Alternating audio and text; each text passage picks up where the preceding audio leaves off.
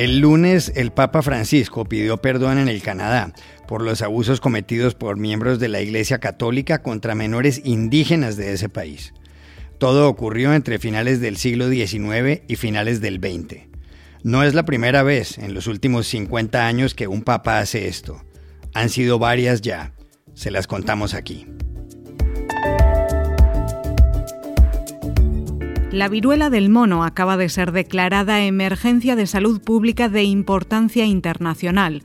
Hay más de 16.000 casos en alrededor de 70 países. ¿Está haciendo lo correcto la Organización Mundial de la Salud? Hablamos ayer con el divulgador científico Luis Quevedo.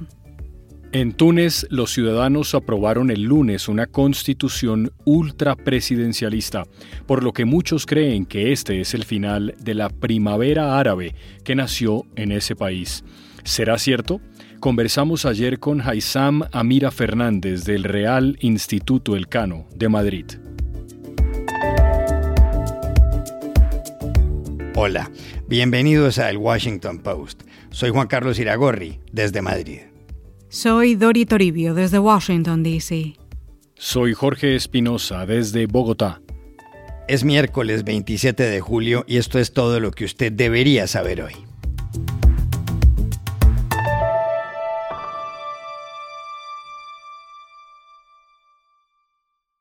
El lunes la prensa mundial centró su atención en el Papa Francisco por una declaración que hizo en un antiguo centro educativo en Alberta, una provincia del suroeste del Canadá. El Papa comenzaba un viaje de seis días por varios lugares del país. Francisco se refería a los abusos sufridos desde finales del siglo XIX y hasta finales del XX por miles de menores de edad de comunidades indígenas que fueron a parar a internados católicos. A eso se le llamó la política de asimilación forzosa. Se calcula que muchos de esos 150.000 niños pasaron malos momentos. Fueron discriminados, golpeados, agredidos sexualmente. Unos 6.000 murieron. Desde mayo de 2021 se han encontrado 1.400 tumbas. Por eso el Papa se pronunció anteayer. Me encuentro entre ustedes porque el primer paso de esta peregrinación penitencial es el de renovar mi pedido de perdón y decirles de todo corazón que estoy profundamente dolido. Pido perdón por la manera en la que lamentablemente muchos cristianos adoptaron la mentalidad colonialista de las potencias que oprimieron a los pueblos indígenas. Estoy dolido Pido perdón en particular por el modo en que muchos miembros de la Iglesia y de las comunidades religiosas cooperaron, también por medio de la indiferencia, en esos proyectos de destrucción cultural y asimilaron forzadas de los gobiernos de la época que finalizaron en el sistema de las escuelas residenciales. Para pagar indemnizaciones, la Iglesia Católica va a vender más de 40 propiedades por más de 20 millones de dólares. Una de las víctimas, Evelyn Korkmaz, que sobrevivió a los abusos sufridos en el St. Anne's Residential School entre 1969 y 1972 en Ontario, se pronunció. Dijo, tras escuchar al Papa Francisco, que era un día muy emotivo para ella, de subidas y bajadas, de hurras y decepciones, y aseguró que había esperado 50 años para oír la petición formal de perdón. Uh, it's been a very emotional day for me as a survivor. Um, I had my ups and downs, uh, my hurrays, my disappointments, my wanting more and not getting it. I've waited 50 years for this apology, and finally today, I heard it.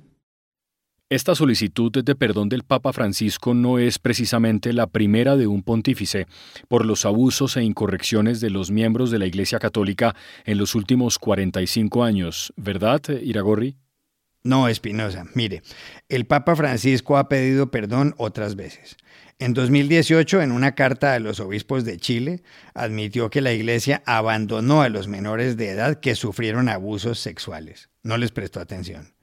Tres años antes en Bolivia también pidió perdón por los pecados cometidos en nombre de Dios por la Iglesia contra los nativos durante la denominada conquista de América. Antes de eso, en 2010, otro papa, Benedicto XVI, predecesor de Francisco, pidió perdón a los católicos irlandeses por los abusos sistemáticos por parte del clero. Y este mismo año, Benedicto XVI, que renunció al papado en 2013, también reconoció haber manejado de mala manera los abusos en la diócesis de Múnich entre 1977 y 1982. Pero vámonos más para atrás. Entre 1980 y 1990, el entonces Papa Juan Pablo II, que antecedió a Benedicto, dijo en distintas ocasiones en el África que la Iglesia no obró correctamente en los tiempos de la esclavitud, del tráfico de esclavos. Además, en 2001, el primer email que envió Juan Pablo II, el primero, fue para pedir perdón por los abusos sexuales de los miembros de la Iglesia en naciones pacíficas, según dijo. De modo pues que los papas se han pasado mucho tiempo, con frecuencia, pidiendo perdón en el último medio siglo por lo que han hecho algunos miembros de la iglesia que dirigen y que representan.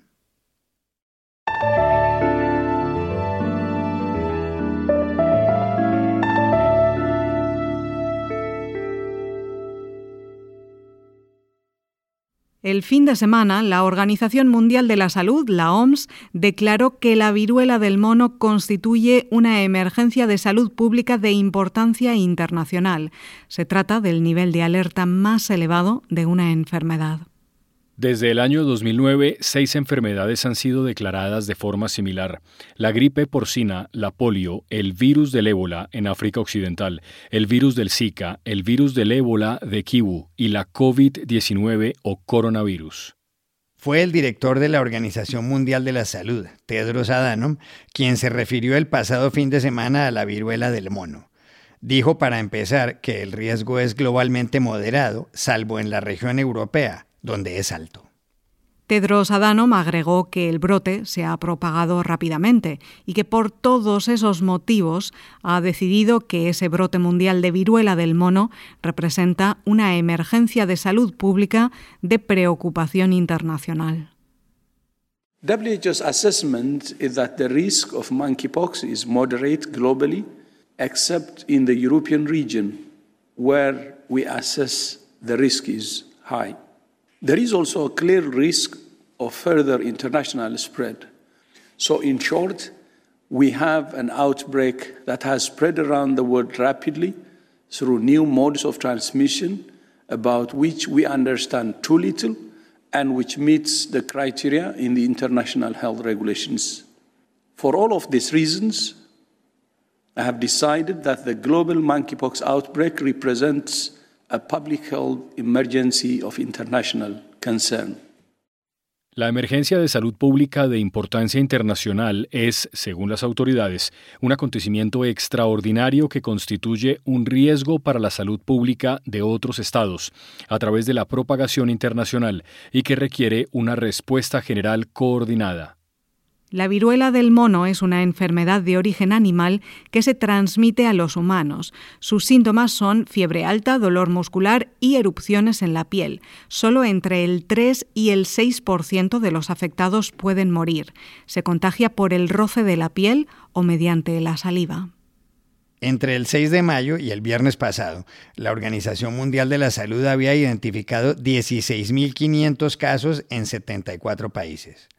España es el país más afectado, con 3.500.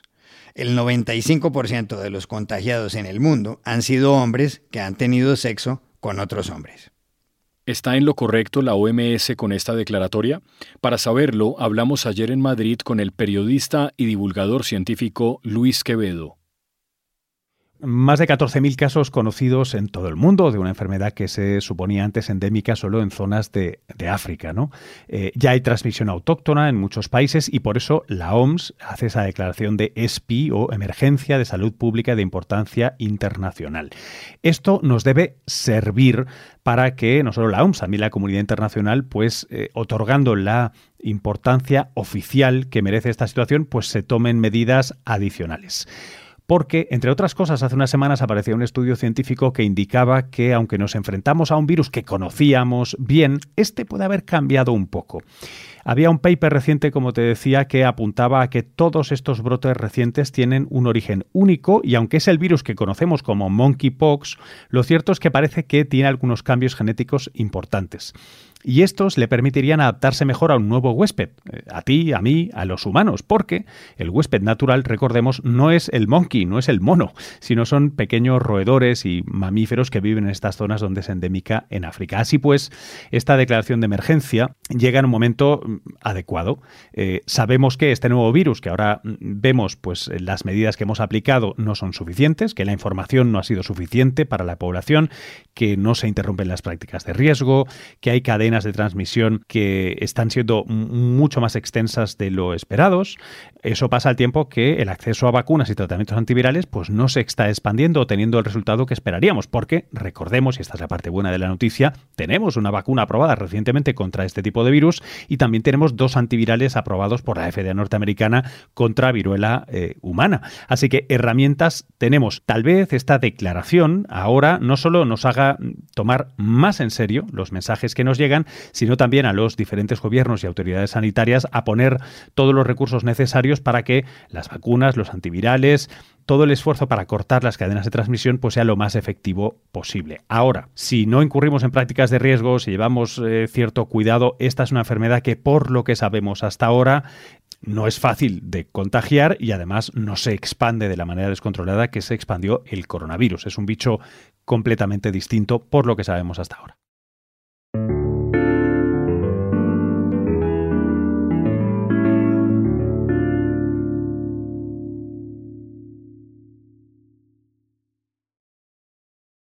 En Túnez, en el norte de África, acaba de producirse un hecho políticamente inquietante para todo el mundo árabe.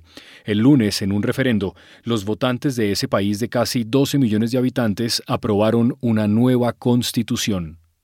El problema es que el texto al que un 90% de los tunecinos le dieron el visto bueno hará que el país regrese a un sistema donde el presidente será un funcionario todopoderoso. Así lo fue por 23 años el presidente Sine El Abidine Ben Ali, primera víctima de la llamada primavera árabe. Ese movimiento en favor de la democracia en el mundo árabe comenzó precisamente en Túnez el 17 de diciembre de 2010, cuando un vendedor ambulante, Mohamed Bouazizi, a quien la policía le había quitado las frutas que vendía, la báscula donde las pesaba y la carreta donde las transportaba, se inmoló. Bouazizi, que había comprado un bote de pintura inflamable, se la roció encima y se prendió fuego, mientras gritaba cómo pensaba el presidente Ben Ali que él iba a conseguir dinero para comer. Esa muerte desató una oleada de protestas contra la dictadura que se extendieron por todo el país.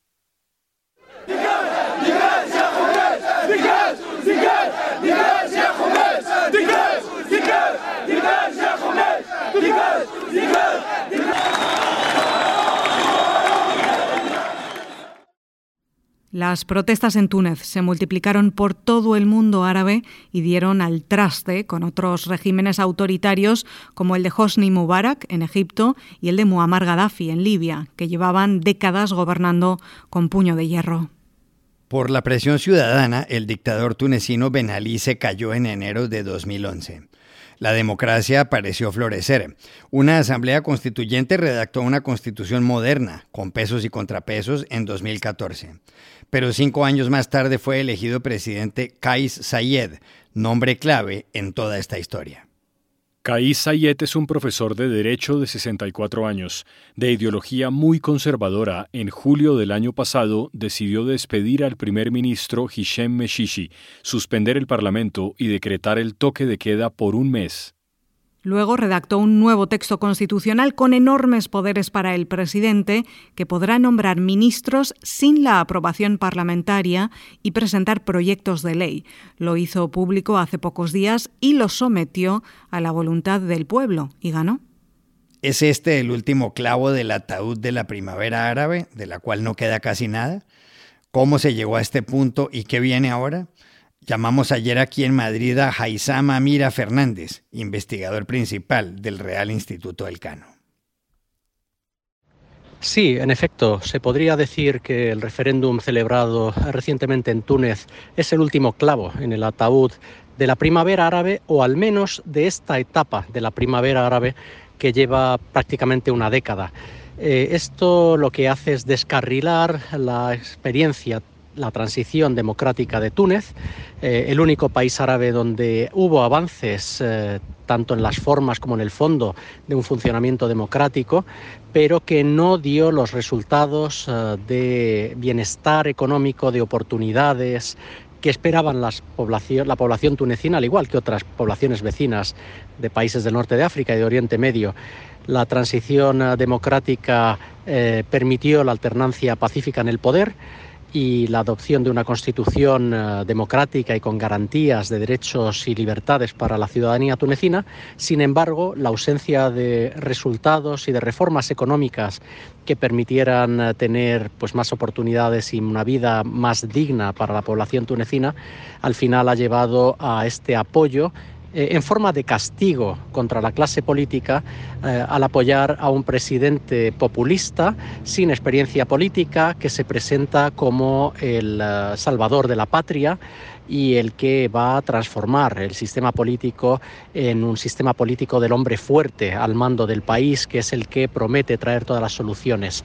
Eso habrá que ver cuál es la fórmula que adoptará, porque no parece que vaya a ser fácil, ni mucho menos que tenga un plan, lo cual pues seguramente lleve hacia una continuación del malestar en Túnez y hacia demandas de reformas y de cambios políticos de calado, pero esta vez sin que haya libertad de expresión, ni de diversidad, ni un sistema político representativo del conjunto de la población, lo cual pues no parece una fórmula para resolver los problemas que hay, que no son pocos.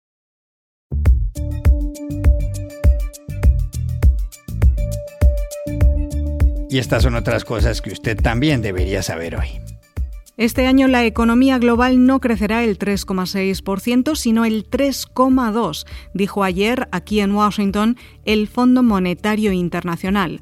La cifra, que aparece en una actualización de sus perspectivas de la economía mundial, revisa las proyecciones de abril y dice también que podríamos estar al borde de una recesión mundial si las economías de Estados Unidos, China y Europa se desaceleran más de lo previsto. En el 2023 el crecimiento volverá a caer aparentemente al 2,9%. La guerra en Ucrania, la inflación y el aumento de tasas de interés de los bancos centrales son los principales responsables.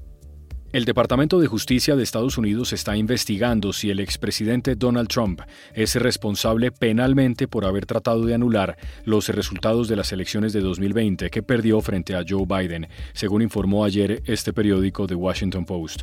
Trump volvió ayer a Washington por primera vez desde que dejó la Casa Blanca el 20 de enero de 2021. En un discurso en el Instituto Político América Primero, America First, reiteró sus falsas acusaciones de fraude electoral. Repitió sin pruebas que ganó aquellos comicios presidenciales y sugirió que se lanzará a los de 2024. Trump dijo, me presenté la primera vez y gané. Después me presenté una segunda vez y me fue mucho mejor. Obtuvimos millones y millones de votos y puede que tengamos que hacerlo de nuevo. I always say I ran the first time and I won. Then I ran a second time and I did much better. We got millions and millions more votes. And you know what? That's going to be a story for a long time. What a disgrace it was. But we may just have to do it again. We have to straighten out our country.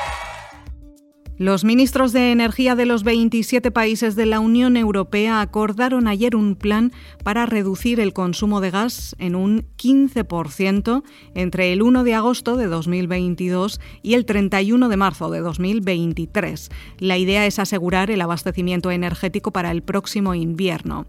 De momento será un ahorro voluntario y algunos miembros contarán con una excepción parcial, como España y Grecia. La presidenta de la Comisión Europea, Ursula von der aseguró que este es un paso decisivo para hacer frente a la amenaza de una interrupción total del suministro de gas por parte del presidente ruso Vladimir Putin. Y para terminar, dos noticias de Sudamérica. La primera es que en el Perú se entregó ayer a la Fiscalía Bruno Pacheco, exsecretario de la presidencia de Pedro Castillo, que estuvo prófugo más de 100 días y que está envuelto en un escándalo que involucra al presidente. Y la segunda es que en Argentina se conmemoraron ayer los 70 años de la muerte de Eva Perón, Evita, esposa del presidente Juan Domingo Perón y conocida como la jefa espiritual de la nación. Y aquí termina el episodio de hoy de El Washington Post, El Guapo. En la producción estuvo Cecilia Favela. Por favor, cuídense mucho. Y pueden suscribirse a nuestro sitio web, elwashingtonpost.com, seguirnos en nuestra cuenta de Twitter, arroba el post, y también nos encontrarán en Facebook buscando el Post Podcast. Chao, hasta la próxima.